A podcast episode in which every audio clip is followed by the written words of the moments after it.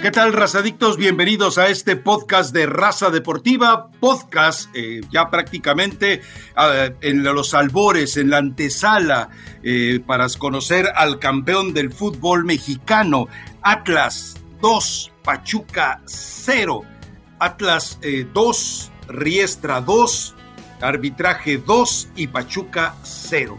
Bueno, fue un buen partido, eh, general, a mí me agradó eh, los 90 minutos, eh, me agradó el segundo tiempo aún más, me agradó la capacidad de responder del Pachuca, me agradó un Camilo Vargas que la verdad es que se está convirtiendo en el jugador determinante. Recuerden algo, y esto lo dicen los que sí saben de fútbol, para que un equipo sea campeón necesita tener un portero sobresaliente. Atlas lo tiene. Pachuca también lo tiene. Recuerden que además tiene un pasado rojinegro muy lamentable, muy triste, porque la forma en la que lo echó el Atlas todavía le duele a Ustari. Pero bueno, la presencia de Camilo Vargas, eh, lo que está haciendo eh, Julián Quiñones y eventualmente, bueno, también los errores arbitrales. Eh, no sé si Elizabeth Patiño esté de acuerdo conmigo, pero Chalá debió haber sido expulsado contra Chivas por la plancha al Piojo Alvarado. Chalá debió ser expulsado en el partido de vuelta ante Tigres por faltas reiteradas, tanto que se ve obligado Diego Coca a sacarlo eh, en las medianías del segundo tiempo. Y, bueno, en el partido de este jueves, eh, la plancha que le mete a Kevin Álvarez, al que afortunadamente o creo no le hizo nada, eh, porque es sin duda el mejor lateral derecho del fútbol mexicano y que estoy seguro que va a durar poco en esas tierras polvosas, frías y huracanadas de Pachuca. Pero Elizabeth Patiño, creo que lo mejor de todo esto es cómo queda abierto todavía este libro eh, con páginas en blanco, 90 de ellas para el partido de vuelta. ¿Cómo está, Rafa? Buen viernes a toda la gente que descarga el podcast. Em, me preguntaba antes de comenzar la grabación, Héctor, que si estaba en depresión, que si estaba triste. Para nada, creo que em, a pesar de los dos goles de, ventaja de Atlas, la serie está muy abierta. Estoy segura que Pachuca va, a salir en el Hidalgo, va a apretar, va a intentar hacer goles y los va a conseguir. Em, tal vez falta un poquito de fortuna, de fortuna, bien lo dices, tener a un, arquero como Camilo Vargas que te termina salvando las que parecen imposibles, por supuesto que te ayuda para, para ser campeón, ¿no? Para lo que puedas llegar a aspirar. Del otro lado, también Ustari ha sido eh, importante para Pachuca, no solamente em, en este partido, ¿no? Sino en toda la liguilla. Entonces, definitivamente, en cuanto a la portería, si tuviera que elegir, si mira por Camilo Vargas, es un jugador fundamental eh, no sé, no podría decir que a Pachuca le faltó, le faltó fortuna, porque es difícil decir esto, ¿no? La buena suerte o la mala suerte, estuviste tan cerca y el portero eh, también bastante fino y de pronto aparece el jugador en la línea y termina sacando el balón. Pero tal vez a Pachuca le faltó tranquilidad. Yo sí creo que a ciertos futbolistas como, como Romario, como el mismo Víctor Guzmán, les faltó tener un peso distinto en el partido, porque tienes que ser determinante, el mismo Luis Chávez, tienes que ser determinante en, este tipo de encuentros. ¿Y qué me preocupaba antes de, que se viviera este partido, cuando me decían el pronóstico que yo pensé que era un empate? Por cierto, que no, dimos nuestro pronóstico el, el pasado lunes. ¿Por qué empate? Porque dije, bueno, siempre el que juegues con gente joven te va a costar, te va a costar porque no tienen el mismo oficio, porque no siempre saben cerrar los partidos, porque en momentos de alta tensión la, emoción, el ir al frente siempre a veces te termina rebasando y no tienes eso, esa cabeza fría para poder manejar el partido.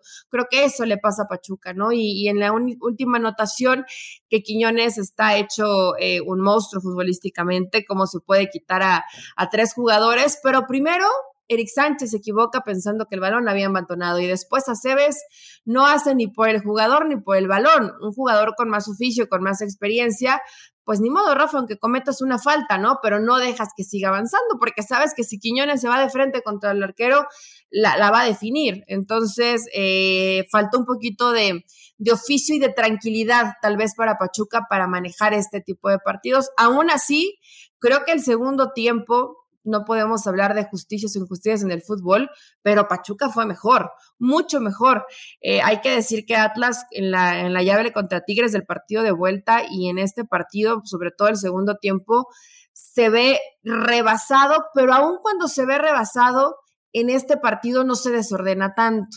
O sea, mantiene la calma. Mm, Diego Coca hace un par de modificaciones.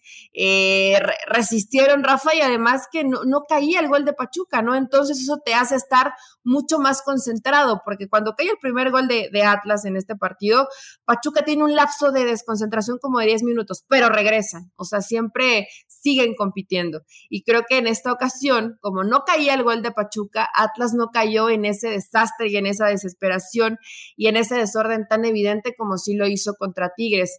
Pero yo estoy convencida, a menos de que de pronto que Pachuca me caiga bien, me esté cegando, pero fue muy superior Pachuca después de los 10 minutos del segundo tiempo. Pero no cayó. No, en, eso coincidimos, ¿no? Ahora, la diferencia entre lo que generas de oportunidades de gol y, y festejarlas en el marcador entre Tigres y Pachuca es la diferencia de hombre gol que tienes, ¿no? Claro. Nico Ibáñez es un buen delantero, pero cuando tienes del otro lado a Guiñac, bueno, pues también hay situaciones muy puntuales para tomar en cuenta, ¿no? Ahora, eh, yo, eh, en lo de Aceves tienes toda la razón. Me recordó aquella jugada, ¿te acuerdas aquel gol eh, tan tonto de Uretra Vizcaya, en la cual se lleva a Carlos Salcedo y Carlos Salcedo se le queda así.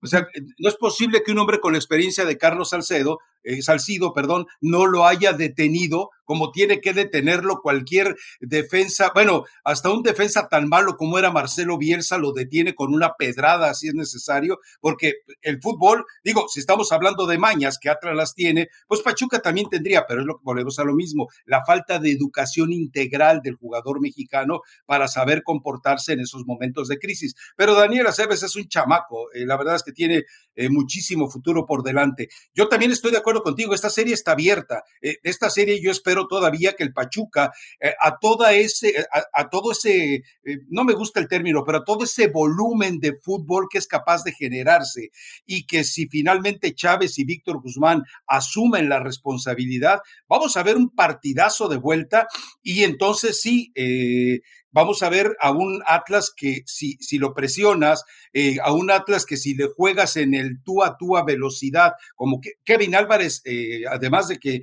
es fascinante lo de este chamaco, eh, la verdad es que también tuvo una fiesta, es decir, si hablamos de Quiñones, que eh, todo lo que hizo, bueno, también lo hizo Kevin Álvarez en una posición muy distinta y además la gran diferencia fue que estaba Camilo Vargas y todavía eh, de Camilo Vargas yo creo que todavía eh, podemos esperar muchísimo más, ¿no?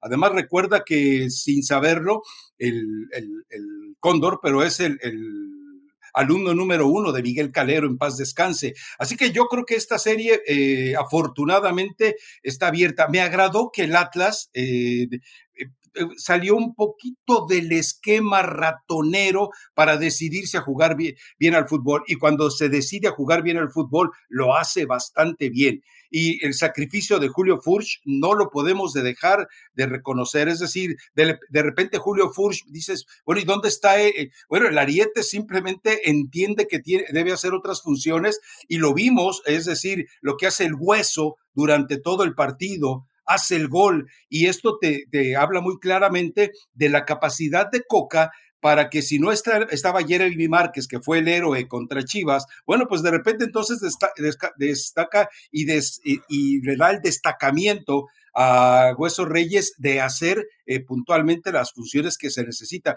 Eh, eh, estos dos equipos están jugando bien al fútbol. Si es, a ver, si es por apetito, deseo que gane Pachuca. Eh, pero bueno, Atlas, a final de cuentas, eh, tengo un, un, corazoncito ahí de trabajo del Atlante marcado por el Atlas, aunque insisto, esto no se parece a la versión más romántica del equipo rojinegro. Pero yo creo que, eh, y, hay algo de, ayer me estaba pensando cuando veía lo de Camilo Vargas y digo, nada más falta que este tipo en el partido de vuelta, como lo, como lo hizo en dos ocasiones, en los minutos finales, jugando en Colombia para el Atlético Nacional, marcó dos goles, bueno, uno en cada partido eh, de cabezazo. O sea, eh, iba, eh, ya solo le falta hacer gol. Sí, solamente le falta hacer gol para, para terminar de tener una jornada redonda. Se habla mucho de que ya se va a Europa. Yo no sé si a los 33, ya casi 30, bueno, todavía le falta mucho para los 34 años, esté en condiciones de irse a Europa. Yo más bien creo que podría encontrar, vamos, una posibilidad en un equipo eh, de mayor peso. en un equipo de, mayor importancia que la que tiene el Atlas, pero también yo entiendo que el romanticismo, los, el contrato que le acaban de renovar, todo este escenario lo va, le va a permitir quedarse en el Atlas. Y lo curioso es que es el segundo portero eh, no, con la no con el mismo peso histórico, pero es el segundo portero Vargas que se convierte en un ícono del equipo rojinegro. Ahora, eh, tengo una pregunta cargada de, veneno para ti, Eli. Raro. Raro, yo sé. A ver, te pregunto, eh, ¿la coronación de qué equipo le haría más bien al fútbol mexicano? Y te pregunto también, ¿la coronación de cuál de estos dos equipos, Atlas y Pachuca, le haría más daño al fútbol mexicano? Digo, no, no, va tan venenosa porque la respuesta es bastante evidente, Rafa.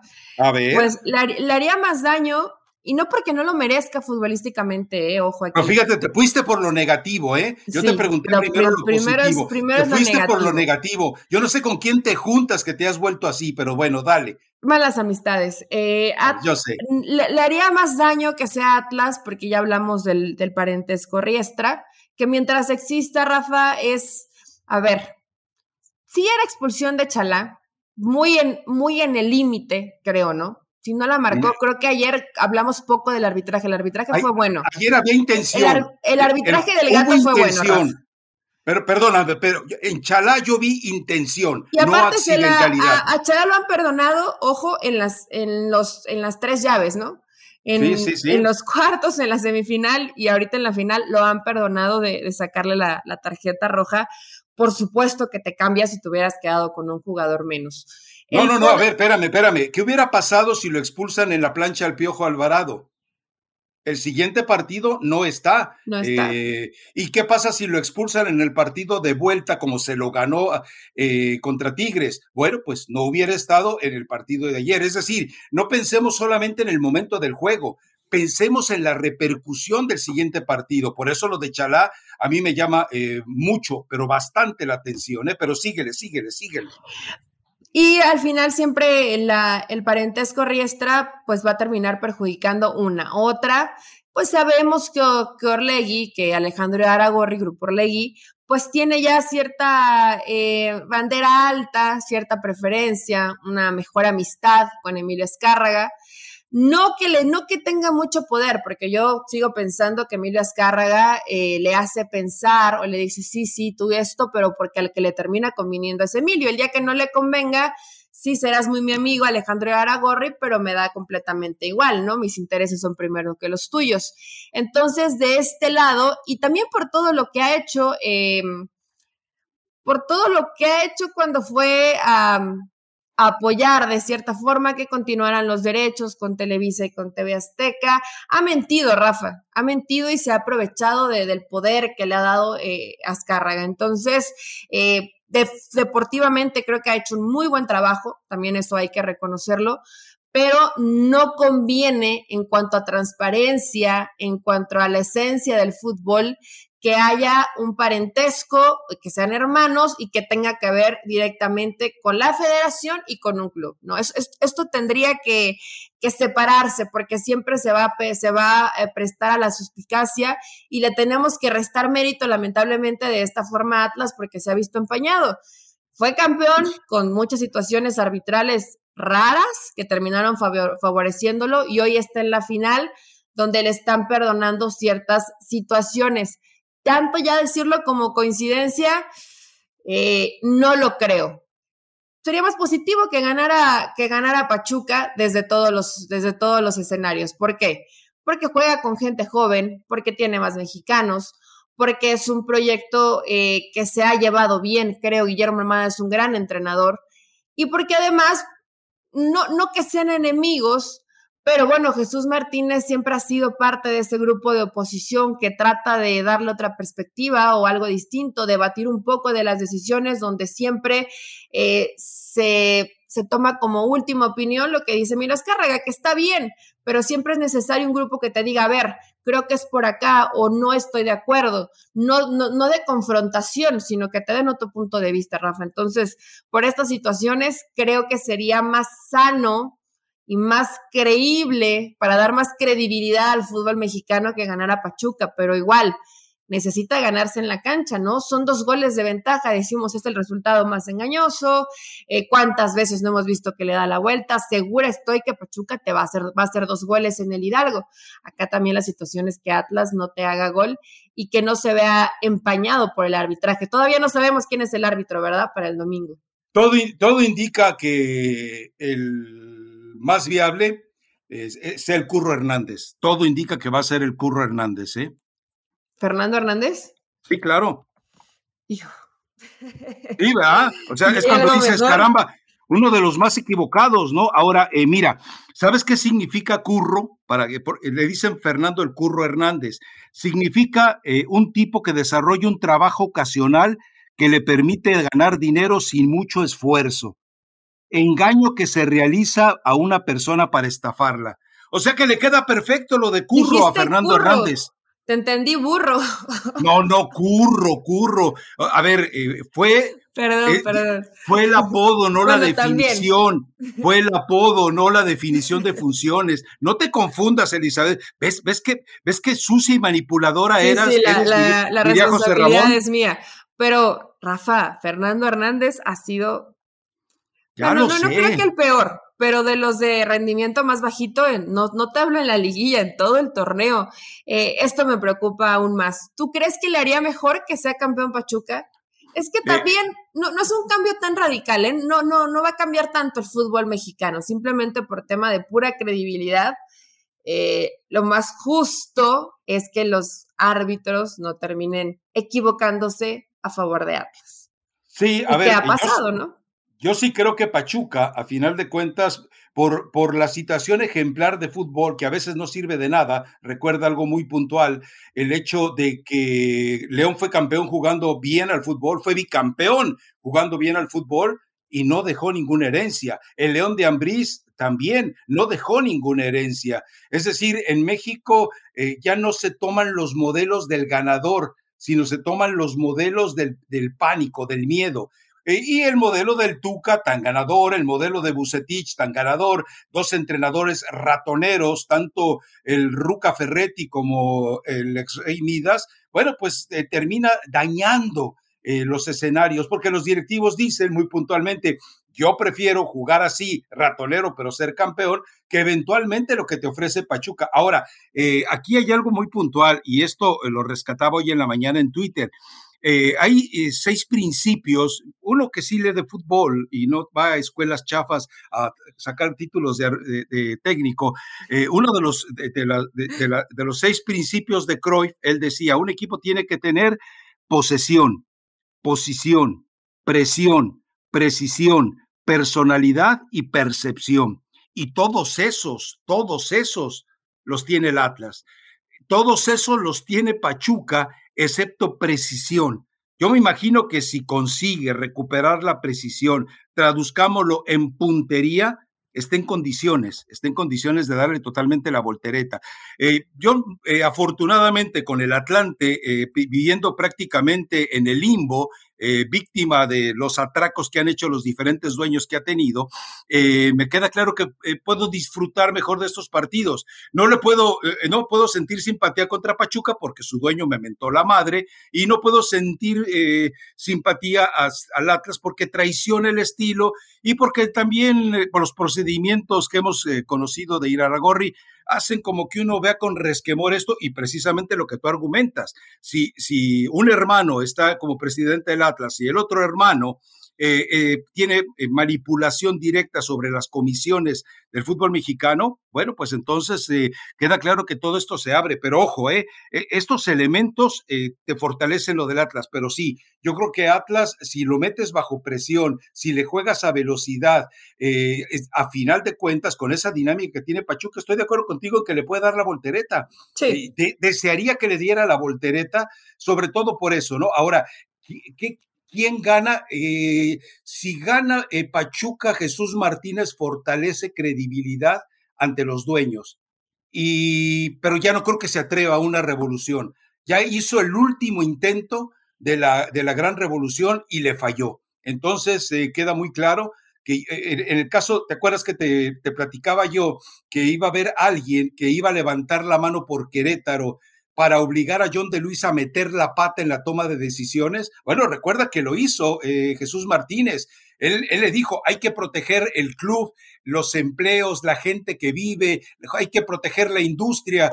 Y John de Luisa cayó en la trampa, se vio muy inocentón, me lo chamaquearon y dijo, usted tiene razón, don Jesús, y ahí va, tómala, hacer el ridículo diciendo, pues no, Querétaro no vamos a hacer nada, eh, prácticamente estamos dando permiso para que vuelva a hacer lo que le dé la gana. No, es una vergüenza. Pero, pero eh, entonces un tipo como Jesús Martínez, que es peligroso en esas manipulaciones, no es así como una blanca palomita al lado de su antagonista, ¿eh?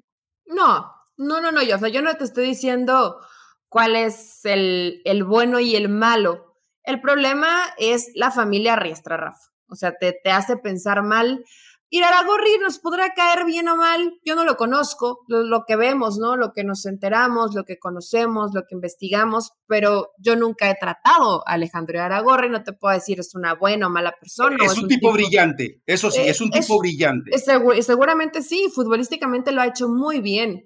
Eh, también hay que decirlo, ¿no? Pero lamentablemente a la gente de dos caras o a la gente que te maneja dos discursos, eh, pues se le ve como el antagónico, como el villano, como el malo, también él ve para sus propios intereses y eso no está mal. O sea, para eso trabajas, ¿no? También para, para que su grupo crezca. En este caso, me parece que van a comprar un, un club en España.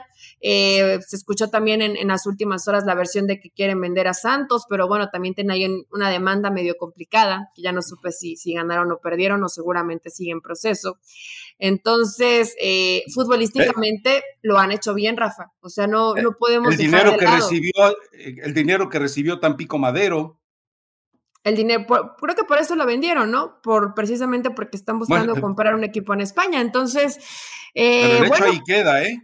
Futbolísticamente las cosas las ha hecho bien. Ya desde hace rato eh, Santos es uno de los equipos que constantemente está siendo protagonista, que también ha sacado alguna gente de cantera y, hoy lo estás eh, repitiendo con Atlas. Y lo mismo en Pachuca, a ti te podrá caer mal o bien Jesús Martínez porque te mentó la madre, no sé si, no, no, no voy a decir que te lo merecías, yo creo que no, no te lo merecías. Mi señora madre en paz descanse. Es, que no sé qué le hiciste, es que no sé qué le hiciste para que te dijera eso.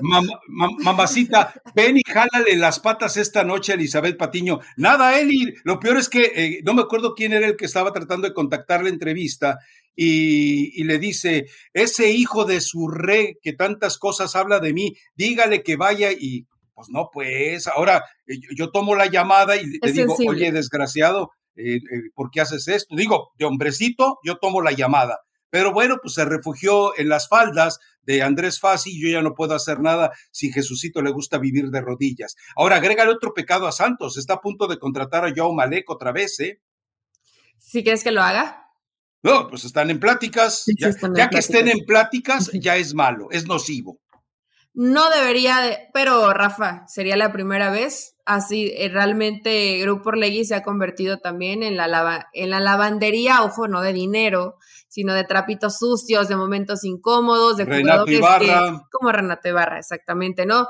Eh, ¿Qué hago América? Pues hace el Orlegui, cuántos favores nos debe, pues, que, que, nos ayude un poquito, ¿no? A tener ahí a uno de los jugadores no gratos o, o no queridos por el fútbol mexicano.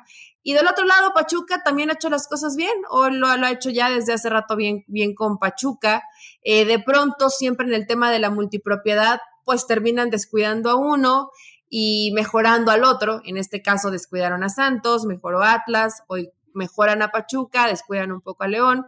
Eh, lamentablemente la multipropiedad es así y sacan ventaja porque si necesito un jugador, pues voy a mi otro equipo a ver qué me puede ayudar, como hoy tiene a Pachuca a Fernandito Navarro, y así lo ha hecho, ¿no? Todo el tiempo también entre, entre Santos y Atlas. Pero Pachuca también ha hecho cosas positivas.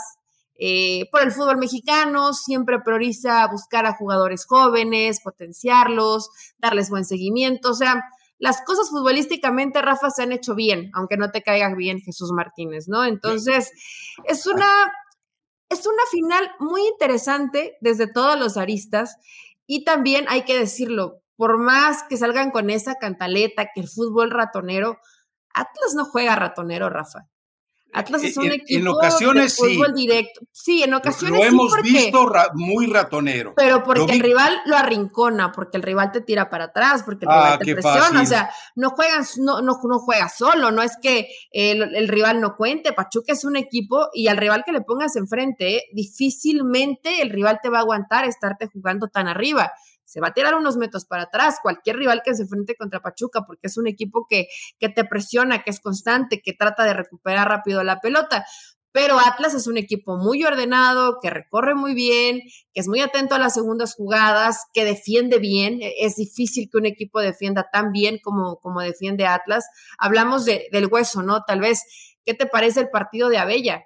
Yo no le había conocido esta versión a, Bella, ¿no? Hasta, hasta hoy mm. que lo vemos con, con Atlas. En su momento con Santos sí tuvo buenos pasajes, pero hoy. Emanuel Aguilera, Eli, ¿cuándo lo viste jugar así con América? El mismo, exactamente, el, mismo Aguilera. Es, el sistema de juego.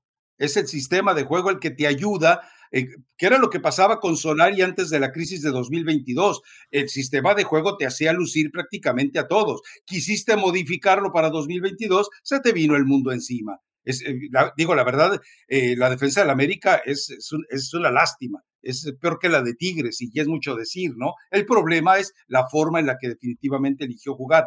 Eh, yo, sí, vamos, yo creo que lo de Pachuca futbolísticamente es mejor y es más agradable. Lo del Atlas eh, definitivamente eh, no lo vas a castigar, ni lo vas a, a, denostar, ni vas a decir que no merece ser campeón, simplemente porque no te agrada la forma de jugar. Sí, pero porque también nos ha demostrado que cuando que cuando está en condiciones eh, de sufrir también es capaz de responder. Y lo hemos visto en este partido de, ida.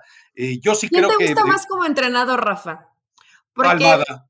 No, Almada. Sí, porque Diego Coca, fíjate que habitualmente yo soy de las que defiendo a Diego Coca, pero me ha dejado algunas dudas. En el partido contra Tigres se vio rebasado, ¿no? Ya no sabía ni qué hacer, todo despeinado. Sus cambios no, no fueron para intentar algo distinto, simplemente fue para tratar de de, comer minutos y de defendernos ya hasta eh, con desorden, ¿no? Porque ya ni siquiera se defendía bien Atlas. Y siempre son los mismos cambios, no modifican, no, no cambian, no hay una estrategia que digas, ah, me están ganando por este lado. Bueno, no, siempre es hombre por hombre, son las modificaciones de Diego Coca, que es lo que me deja duda. Ayer, por ejemplo, ¿no? Muy un partido desapercibido de Romario Ibarra y ¿qué hace? Te mete a Fernando Navarro porque te genera fútbol por dentro. Sabía que esa era la zona que podría y que tenía que explotar Pachuca, porque por fuera no estaba ganando los duelos individuales. Entonces, a eso me refiero. Almada, en cuanto a estrategia, en cuanto a resolver los problemas que está encontrando, creo que tiene más respuesta. Diego Coca es Diego Coca y ese es su once y a lo mejor va a entrar Jeremy Márquez por, por Saldívar y si se le lesiona algún defensa, bueno, pues se meterá algún joven, pero no te cambia nada, ¿no? Nada, nada. O sea, aunque rival te esté superando, aunque vea que le están ganando o, teniendo ventaja en algún sector de la cancha, Atlas se queda siempre igual. Y creo que esto es, es peligroso, ¿no? A ver, yo creo que hay, dos situaciones para reconocerles a los dos entrenadores. Eh, Diego Coca ha potenciado a jugadores que han sido desechos de otros equipos. El Hueso Reyes, un desecho. Eh, muy puntualmente. A Aldo Rocha lo ha convertido en un capitán que ya quisiera cualquier equipo mexicano, que ya quisiera el Tata Martino, estoy hablando de que no, que no lo ve el Tata Martino, estoy hablando de sus cataratas y su estrabismo mental, no me meto con su vista, estoy hablando de otros eh, factores. Eh, la, forma en la que los tres del fondo los ha hecho jugar, a Bella, tú bien lo mencionas, hemos visto una versión muy distinta, lo de Julián Quiñones, había un jugador brasileño en el Atlas que era una alegría verlo jugar. Se llamaba Abel Verónico. Abel Verónico eh, es la versión de, eh, eh, Julián Quiñones es la versión de aquel Abel Verónico, que tenía, insisto, todo aquel, era samba en la cancha. Entonces, esto lo convierte en Diego Coca, que ha sabido sacar lo mejor de, recuerda algo, Camilo Vargas eh, era un jugador eh, poco querido e, en Colombia, era un jugador con problemas eh, con, los, con los medios, era un jugador que no lograba acomodarse en los equipos y que siempre era así un poquito cuestionado pero de repente Camilo, el Camilo Vargas que hemos visto en los últimos torneos es, es un arquerazo que rebasa, pero con mucho lo que es Ospina en la selección. Por el otro lado, este mismo equipo lo tuvo Pesolano y este mismo equipo eh, lo ha convertido totalmente Almada en, un, en un dechado de fútbol. Jairo Moreno, no quieres jugar como yo quiero, no quieres hacer lo que yo te ordeno, no quieres dedicarte a marcar, bueno, pues vete de vacaciones y ah, de la manera más sucia se fue Jairo Moreno del equipo de Pachuca y hoy debe estar más que arrepentido de haber provocado todos esos problemas al interior. Así que yo creo que hay que también, así como eh, podemos cuestionar muchas cosas de ellos, yo creo que también debemos de establecer eso. Hoy tratan los dos mejor a futbolistas mexicanos que lo que los trata el Tata Martino. Insisto en esa situación. Totalmente, en eso tienes toda la razón, pues creen ellos, Rafa. También en, el caso de Atlas, porque no le queda más, ¿no? Pero potenciar a todos estos, obviamente, eh, al mismo Chalá y Quiñones, ¿eh? Esta, esta versión que les vemos, eh, digo, Quiñones con, con, pasajes tal vez un poquito más altos cuando en su momento estuvo en Galles, pero eh, no lo, no lo veía con, la determinación, con la claridad que, tiene hoy, ¿no? Y del otro lado, bueno, realmente Almada ha apostado por gente joven hasta el final. Ayer entré en los últimos minutos Roberto de la Rosa. Entonces, pues, ¿de qué te habla? Puede tener dos o tres opciones. Según Almada, Rafa, que Jairo Moreno no sé, que se fue por un tema personal, no, son mentiras, ¿eh? que pidió un permiso especial y que por eso se fue. No. Pero los rumores que rondan en, ¿cómo le, cómo le dice a la Bella Airosa? Que fría y, terrosa y no sé qué. Eh, en, Pachuca, polvorienta. Polvorienta. Por cierto que sí ha hecho mucho aire, pero, pero tiene su encanto Pachuca que se fue porque se enojó, porque no tenía minutos, ya estaba ya de por sí tenía bronca desde que estaba en León, vino a Pachuca porque pensó que iba a tener más actividad, no lo fue, hizo berrinche y, se, y agarró sus maletas con destino a Colombia. Entonces, eh, yo creo que Almado hubiera dicho la verdad, Rafa. Siempre se me ha hecho como un tipo muy honesto. No sé. Eh, la versión que circula es que hizo berrinche y se fue pero Almada dice que no, que fue un problema. Esa es la versión que también se maneja en Colombia, ¿eh? Ahora, eh, de Coca también hay que reconocer algo, es decir, tú dices que por necesidad. Estoy de acuerdo, pero ahí ha aparecido Diego Barbosa, que es un jugador de selección nacional, eh, Jeremy Márquez, que fíjate, se equivoca, tiene que pagar una suspensión y de repente le dice, bueno, pues ahí aguántame porque el huesito está haciendo las cosas con mucha carnita en la cancha, entonces lo voy a tener que manejar así. Recuerda que Jairo Torres se fue a la MLS y es también de ese tipo de formación. O sea, me parece que sí, eh, más allá de que todavía no me explico por qué oscuros intereses eh, tiene jugadores ahí eh, inútiles como Maroni, como Trojansky, dices tú, ¿qué están haciendo ese par de troncos ahí? Pero bueno, eh, yo creo que los dos tienen cosas valiosas y a final de cuentas, eh, yo creo que lo, mejor de todo, insisto, es que la final sigue abierta. La final nos está eh, guardando 90 minutos que espero que el curro, que ya escuchó usted, así se les llama a los personajes que hacen una chamba fácil, sencilla y con malas intenciones, esa es una definición que da el diccionario, no yo, entonces, el Curro Hernández, si no lo arruina, si es él, a final de cuentas, el árbitro, en el momento en que estamos grabando este podcast, no lo sabemos, pues espero que no termine percudiéndolo, ¿no? espero que. No, no solamente me, preocupa por porque me cae bien Pachuca. ¿Estás de acuerdo conmigo? Arturo Bricio debía estar sentado en el camioncito del bar este domingo. Él tendría que estar ahí supervisando el trabajo que según él siempre es bueno de sus árbitros. Lo corren la semana que entra, por si no estabas eh, informada, ¿eh? En la semana que entra lo renuncian a Bricio. Bueno, pues que no quedaba de otra, ¿no? cómo, cómo se llena el cargo si se la pasa jugando golf. ¿Cuántos años tiene ¿cuál es, ¿Cuál es su bebida preferida, Rafa? Que dices que siempre está con su bebida preferida. Eh, que es un ron, pero no me acuerdo cuál. Bueno, pues eso lo. Hay, uno que se llama Bascardío, ¿cómo se llama? Eh, el, bacar, el bacacho es, es bueno, ¿eh? Pero ah, bueno, ya, ya tiene rato. Ya en mis tiempos de. Iba a decir de secundaria, pero en secundaria no, creo que fue un poquito más grande. ¿Qué no es el que toman los, los, con tamarindo, aquel, los alegres comparados de chivas? No, ese es vodka. Ah, perdón. Ese es vodka, es el vodka de tamarindo, pero ya sacaron, ojo, versión de, de bacacho también. También hay de frutas y de tamarindo. ¿Ah, sí? También hay de... pues eso dicen. qué enterada estás? Mira qué enterada estás. Estoy enterada. Pero que por favor, a ver, a todos los que escuchan, no, no creo que Fernando Hernández escuche el podcast, pero alguien del arbitraje que esté involucrado, que no tenga nada que ver el arbitraje con el resultado del fin de semana. Que sea campeón simplemente Rafael que lo merezca, sea Atlas, va a ser digno campeón porque con creces ha trabajado de una forma, de un estilo que lo ha llevado nuevamente a una final. Y si es Pachuca, que me daría mucho más gusto, también, ¿no? El trabajo de, jóvenes, de creer en, la, en, la, en, la, cantera, de darle continuidad y que de ahí pueden venir frutos y cosas muy buenas. Sé que hoy el Tata, y que no sé si vamos a tocar el tema de selección, pues ya tiene a su grupo muy elegido, pero creo que una alternativa, una opción como, Kelvin, como Kevin Álvarez en la lateral derecha no sería mal, ¿no?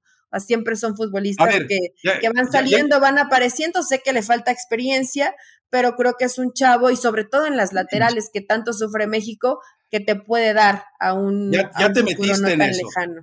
A ver, tu pues, pronóstico para la, perdón, tu pronóstico para la vuelta, rápido. Mi pronóstico para la vuelta eh, es campeón Pachuca del fútbol mexicano.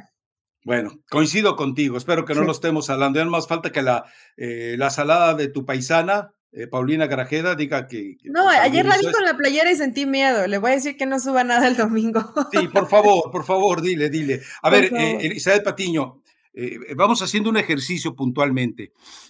tú me dices sí o no, perdón, pero ando como que me quiere dar un resfriadito, ¿eh?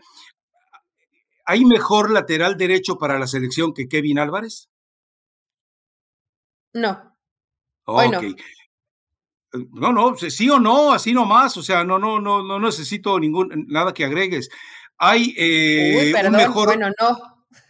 hay, hay un mejor mediocampo que el que te pueden ofrecer Aldo Rocha, eh, Luis Chávez, el Chiquito Sánchez y Víctor Guzmán. Sacaría a Víctor Guzmán.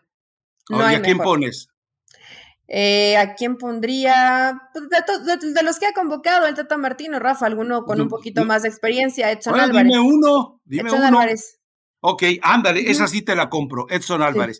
¿Algún mejor capitán que eh, eh, Aldo Rocha? ¿Algún mejor capitán que Aldo Rocha? No, no estoy hablando de personalidad, de, de situaciones mediáticas, estoy hablando de lo que te impone en la cancha. ¿Tiene un mejor capitán en este momento la selección mexicana? Eh, sí, yo creo que sí, Memo Ochoa. ¿Quién? No, por favor, no, no, no me digas eso. Tú no me, digas estás preguntando, no tengo que decir lo que tú digas. Ok, está bien, ok, está bien, quédate, Guillermo Ochoa, por vida de Dios. ¿Hay, ¿Hay algún jugador en este momento que te ofrezca tantas soluciones en relevo, como puede ser el Hueso Reyes o como puede ser Jeremy Márquez? Mm. Plurifuncionalidad, jugador que te recupere pelotas, que te que sea una alternativa en salir desde el fondo y que además te aparezca como media punta. Hoy es más que Romo y que Pizarro. Te estoy hablando de dos lugares que pueden no, Pizarro salir. no, Pizarro no lo cuentes. Pizarro es una mentira. Pueden salir de gente que está en la convocatoria y estos dos entrarían perfectos, Rafa, perfectos a, una convocatoria de selección mexicana. Entonces... Y, no te quise citar a Cebes, pero es que Danielito eh, todavía se ve que está eh, inmaduro. Pero, pero si me das a elegir hoy entre él y Jesús Gallardo, me quedo con Aceves. Ah, Aceves puedes trabajar con él. Totalmente, Rafa. O sea, aunque con Aceves puede mejorar, es joven y, y, le falta, le falta corregir varias cosas pero prefiero a un joven que todavía se pueda moldear y que pueda mejorar mucho a un gallardo que ya se tiró en la maca hace como cuatro años, ¿no? que sabe que nadie le va a quitar esa, esa posición, porque inclusive cuando entra Arteaga, pues no es tan diferente, no es tan diferente. Entonces, podrías darle eh, esa posibilidad. ¿Se ves? 100% sí. El nombre que le va a causar escosor a todos y que me imagino que definitivamente eh, a muchos va a decir, pero ¿cómo si es suplente? Fernando Navarro es un jugador que debe estar en selección mexicana. Fernando Navarro, los partidos que ha entrado de relevo, transforma, trastorna y trastoca lo que es el juego y al equipo de Pachuca. E, e, entonces, eh, Tata Martino, por favor, antes de la conferencia de prensa que des hoy y que responda sobre el tema de Javier Hernández, busca una segunda opinión con un buen oftalmólogo. Estás en un lugar privilegiado para encontrar ayuda en eso, ¿no? A ver, sí, yo, creo que Fernando Navarro tendría que haber ido ya desde hace rato, ¿no, Rafa? Desde de acuerdo. Que estaba eh, con Nacho Ambriz en León, que lo veíamos, que realmente es un jugador que además te sirve para tantas posiciones, que eso siempre es una ayuda para el técnico, que tiene la experiencia, eh, que tiene el oficio, que, que, como te puede tirar una pared, como te puede mandar un centro, como te puede pasar un pase, eh, te puede meter un pase filtrado, como te puede ayudar a recuperar un balón por ahí en el tema de definición, tal vez de algún disparo de media distancia, ya cabecear, pues es, bajito, pero también lo ha hecho, ¿no?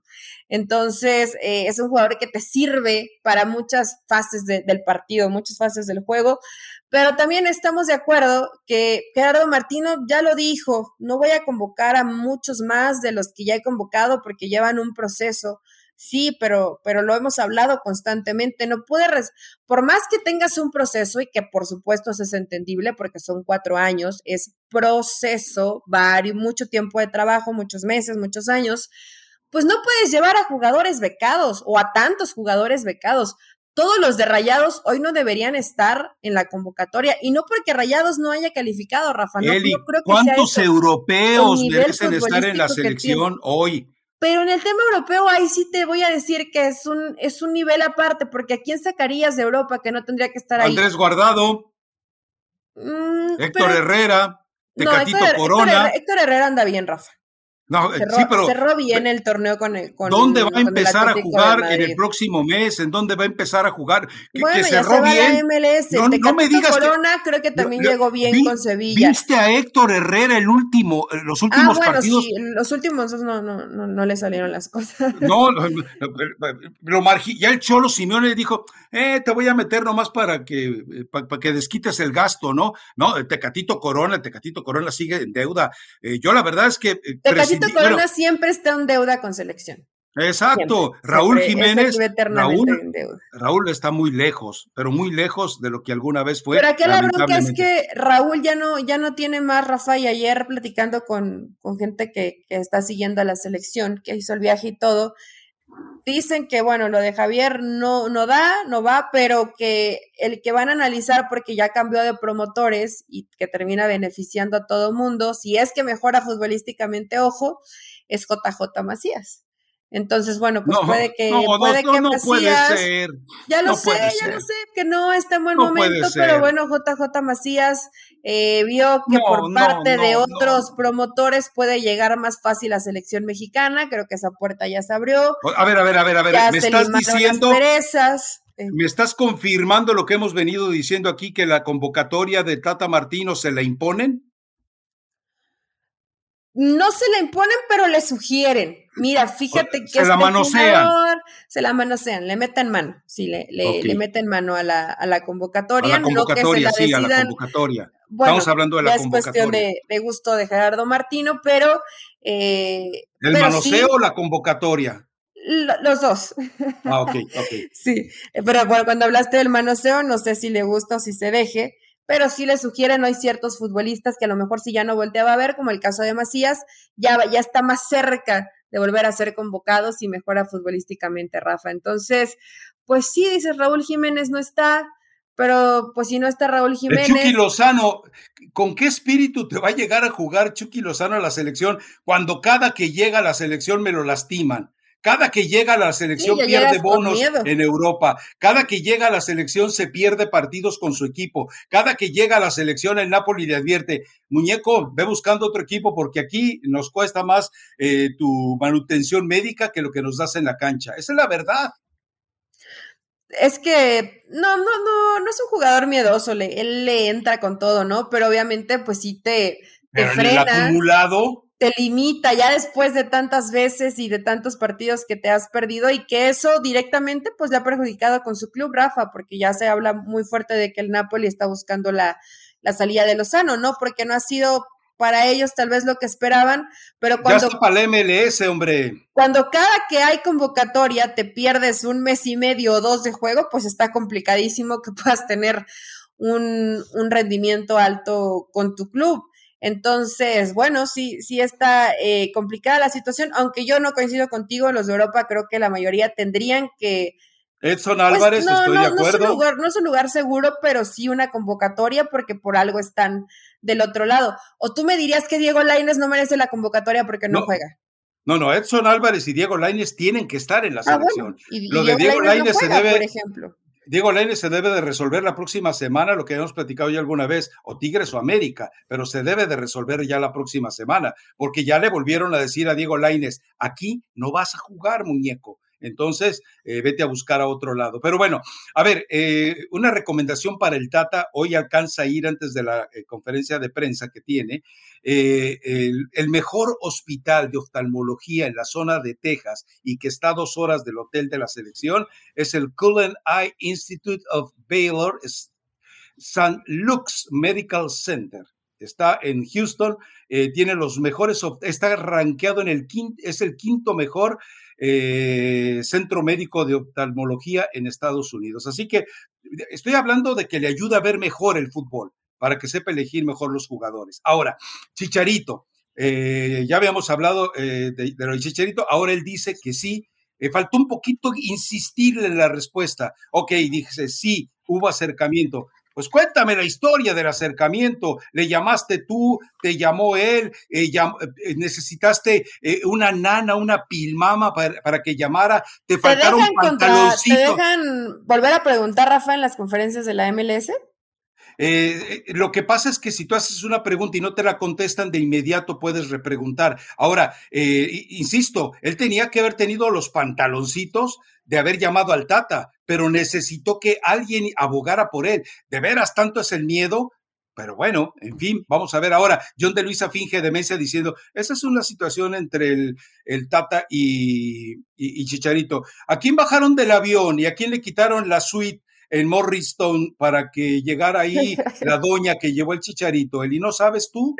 Sí, a Naima Choura, ¿no? A la esposa de John de Luisa. No me digas. Pues eso dicen. eso eh, dicen las malas lenguas. Eso dicen las malas lenguas. Pues toda la bronca empezó por ahí, aunque termine eh, desmarcándose John de Luisa en esa situación. ¿Llega tarde el ofrecimiento de la disculpa de Chicharito? Creo que sí, ¿no?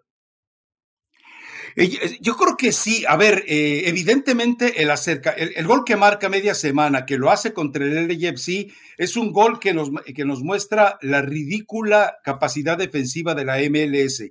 Pero el remate que hace Javier Hernández, eh, lo quiero dejar en claro, no lo hace Funes Mori, no lo hace Raúl Jiménez, no lo hace eh, Henry Martín y no lo hace el que tú me digas. Es decir, Jiménez ni JJ Macías. De acuerdo. Entonces, eh, entiendo que sí, en la elaboración de la jugada hay unos huecos mentales y de artritis por parte de la defensa del LFC, pero la forma en la que él remata el balón demuestra que está entero. Y yo, y después de la, fíjate lo curioso, había habido una ausencia de gol mientras se sintió marginado. Después del reencuentro, vuelve a, encontrar el gol y vuelve a tener un buen partido ante el LAFC. O sea, quiere decir que Javier responde anímicamente a eso. Yo lo llevo, lo pongo en los partidos de la National League y, veo, te estás portando bien, yo lo pongo a prueba. Es decir, eh, Javier, vas a la banca.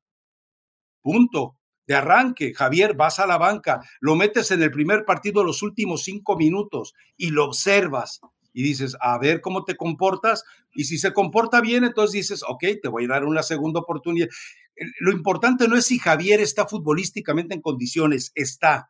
Lo importante es si Javier ya aprendió que debe de bajarse del pedestal de soberbia en el que lo hizo aprender a vivir eh, eh, Diego Dreyfus y que nos está vendiendo un personaje que hoy, si tú lo ves en sus sesiones de Twitch, eh, es el tipo más guarro, más naco, eh, más mal hablado, más hocicón, más irrespetuoso que tú te pudieras haber imaginado. Yo, yo he insistido en algo, el Galaxy y la MLS le deberían decir, hey, tú eres personaje de la MLS con uniforme y sin uniforme.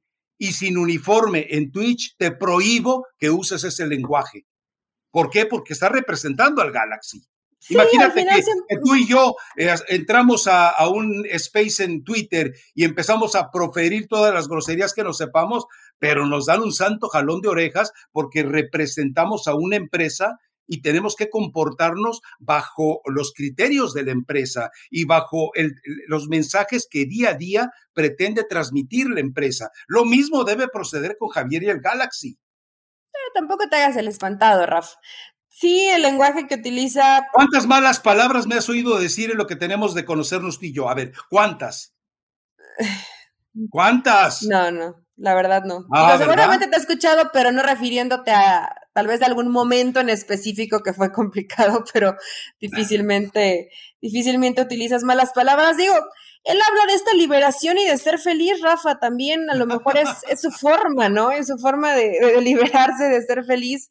Eh, la está pasando mal. Javier Hernández no es una persona estable y se nota porque llora, ríe, mienta madres, eh, regresa, se enoja, luego sonríe. Y, por ejemplo, esta respuesta, eh, yo, yo sé que a lo mejor Katia, Katia Castorena, que fue la que termina sacando la información, pudo haberle contrapreguntado, pero también Javier Hernández de pronto tiene esta postura de sí, o sea, muy, muy cortante, muy, muy, no te voy a dar más información, ¿no? Esto es lo que te voy a decir y punto. Pero ya, ya, lleva con esa postura desde ese rato, Javier, entonces también se vuelve, se vuelve pesado para el entrevistador. A ver, a ver, a ver. Es decir, si eh, Katia hizo la pregunta y tocó el tema, ok, no tuvo oportunidad de repreguntar, no la dejaron, no, lo que sea, pero los colegas que venían detrás de ella hicieron cada pregunta tan infame eh, o sea, si tira el anzuelo, Katia, yo voy a, secundar a mi compañera de, profesión y le digo, hey, hey Javier, eh, Katia te pidió que por favor explicaras cómo se dio esta situación, que nos dieras eh, los detalles. de esta situación. Pero, pero los demás, no, oye, Chicharito, ¿y jugar con calor, con frío te afecta?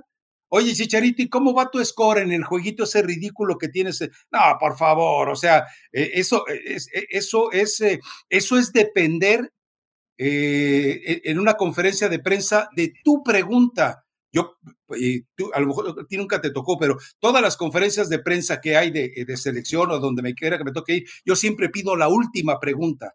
Porque la última pregunta tú puedes elegir los temas que quedaron rotos o un tema que se quedó en el aire. que queda abierto. Exacto, siempre pido eh, la última pregunta por eso. Entonces, si los colegas que vienen detrás de Katia eh, prefieren preguntar eh, cosas banales y, e inútiles, bueno, pues ella ya no puede hacer nada. Pero bueno, en fin, pero para ti, ¿debe de estar Javier? Yo creo que sí. Sí, para mí sí tiene que estar. Dime los tres que tú llevarías, los tres ejes de ataque. Los tres delanteros, Javier Hernández, Raúl Jiménez y Santiago Jiménez. De acuerdo, totalmente. Los dos primeros por presente y el, y el último, es Santi, por futuro. O sea, llévalo para que sea mamante de lo que es una Copa del Mundo. Llévalo para que en la próxima Copa del Mundo ya no le tenga miedo al escenario, a la ciudad, a los retos, a los rivales, al sorteo, a, nada. Pero bueno, y, que y que creo que de todos los, delanteros, Rafa es el que ha llevado un proceso eh, más equilibrado, ¿no? Porque de pronto Macías va, viene, no jugó, regresó, le lesionó, pasado de peso, hace un gol y así, muy inestable. Lo, lo, último de Macías. Henry, pocos minutos en América, entonces creo que Santiago Jiménez es el que ha tenido, tal vez no los minutos que él quisiera, pero más continuidad con Cruz Azul. Entonces, eh, creo que serían los que yo elegiría. Seguramente el Tata va a elegir a Raúl Jiménez, a Funes Mori y algún otro más, a JJ Macías, si es que los promotores le convienen, es más, Es más, si me das a elegir, yo me llevo a Chicharito, a Raúl Jiménez y si ya no quieres llevar a Santi Jiménez, a Julio Furch. Sí, bueno, es que si tienes que elegir, si tuvieras que elegir un extranjero, para hoy, para hoy, para jugar hoy, hoy, hoy por la noche contra ah, Argentina. Claro, contra... claro, yo también me llevaría a Julio. Claro. Sí. Pero bueno. Pero todavía falta que lo naturalicen y que el Tata lo lleve. Que si su Funes Mori. ya está naturalizado, ¿eh? Él ya, está, ya está listo el trámite. Sí, él, sí tuvo que ah. sufrir. Acuérdate que Funes Mori, la gente de la, Funes federación. Mori fue express. Recurrió a los mismos coyotes a los cuales recurrieron cuando aquel pasaje de los cachirules, es decir, la ruta ya la conocen para situaciones ilícitas en la federación. Lo curioso es que yo conozco gente que quería naturalizar a familiares en México y no podía, ¿por qué? estaban cerradas las oficinas de gobernación, pero las abrieron solamente para Funes Mori. Ah, bueno, o sea, ¿de qué estamos? Por eso, recomendación musical, voy a escuchar la tuya y yo ya tengo dos, dos dedicadas a todos los directivos de fútbol mexicano, a los Riestra, a los Azcárraga, a los Irarragorri, a los de Luisa, a los Arriola, a, a los, no, y a Jesucito Martínez, pues cómo no, a todos ellos. Les tengo dos canciones, dos, dos, dos, dos. A ver tus dedicatorias, porque ahora sabes que eh, ya obviamente aquí tenemos un filtro, un filtro muy importante eh, de, de, canciones que tenemos que recomendar, que no tengan malas palabras, que tengan un vocabulario que todo el mundo pueda escuchar, y me creerás que no encontré ninguna que sea como apta para, para todo público, por eso quiero escuchar tus recomendaciones, dos, dos, dos, dos, y yo tengo una que es muy retro, pero es para el Pachuca. Ah, bueno, yo pensé, eh, mm. el Pachuca dedícale la de Frozen, ¿no? La de Let It Go. No, no, no, le voy a dedicar la de Sueña, Luis Miguel.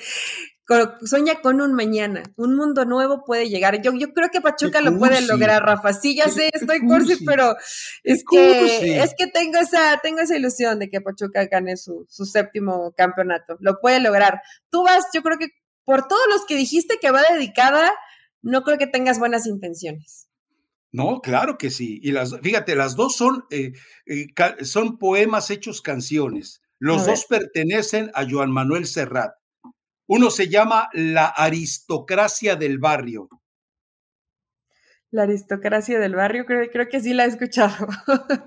bueno, y la otra es algo personal.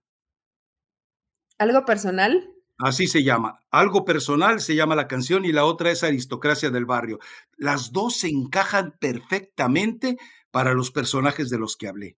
Y usted que nos está escuchando, dedíquele, yo sé que usted prefiere la música de banda, la música ranchera, eh, los corridos esos extraños, y la música que le gusta a Elizabeth Patiño y uno que otro reggaetón, pero vaya, eh, cultívese, ábrale un, ciérrele las, dentro de esa, de, esa... De, Oye, Rafa, hombres de paja que usan la colonia y el honor para ocultar oscuras intenciones. Tienen doble vida, son sicarios del mal. Entre esos tipos y yo hay algo personal. no la he escuchado, tengo que ir a ah, escucharla, pero, pero la letra promete. Salga, rodeados de protocolo, comitiva y seguridad. salga, salga de ese fango de la ignorancia en que vive y permite que, permita que aquí en este podcast le iluminemos. No todo es van de reggaetón, tienes razón, no todo es van de reggaetón. vaya y escuche esas dos canciones de Serrat y, y luego, si quiere, nos deje el mensaje de si le parece, si sí o si no, eh, es una digna dedicatoria a todos los personajes que mencionamos, ¿no?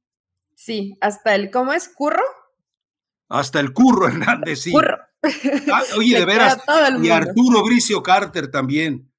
Sí mencioné a los Riestra, sí, ¿verdad? Sí mencioné a los Riestra. Sí, sí, sí mencionaste. creo que fue los primeros que mencionaste. Y, a Chucho Pachuco también sí lo mencioné, ¿verdad? Al final, sí, pero también lo mencionaste. Mal hecho, pero también lo mencionaste. Al, al, Altar Boy de Emilio también lo mencioné. Sí, mencionaste. Ah, no, a Emilito creo que no lo hayas mencionado, Rafa. No, Emilio sí lo mencioné, pero al Altar Boy de Emilio, que es Alejandro Aragorri. Alejandro Aragorri, claro. sí, sí lo mencionaste. De ah, los primeros, tranquilo. Bueno, ustedes eh, escúchenlo y, ahí le ponen abajito en los comentarios de eh, si alguna vez lo pone en Twitter Elizabeth Patiño, el podcast, bueno, pues ahí. Y lo voy a escuchar para. A la gente le gustó que cantara. Lo, la voy a escuchar a ver si puedo cantar un, pedacito de, la canción. Canto mal, pero con sentimiento, Rafa. Entonces, eh, aparte vale la pena porque tus, tus recomendaciones este viernes son muy exquisitas. Entonces, vale la pena tratar de, que la gente escuche tus recomendaciones, que habitualmente sí lo hacen, ¿eh? Perfecto. Bueno, pues ahí se las dejamos de tarea.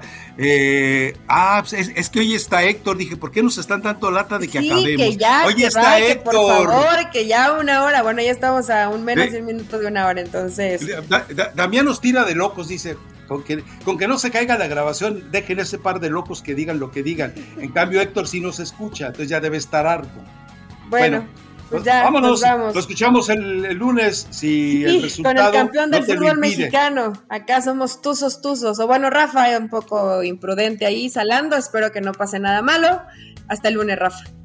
Eh, eh, ¿Por qué no le haces una sugerencia a David a través de Twitter? Dile, David, no, no tuitees nada a favor de Pachuca. Y yo te le doy retweet. Y le pido a Paulina que te lo dé retweet. lo haré, lo haré, pero es que creo que eso es meterle más leña al fuego. Si le digo eso a David, lo va a hacer más Rafa. Y corremos más peligro todavía. Mejor es no decirlo. Chao. Hasta el lunes.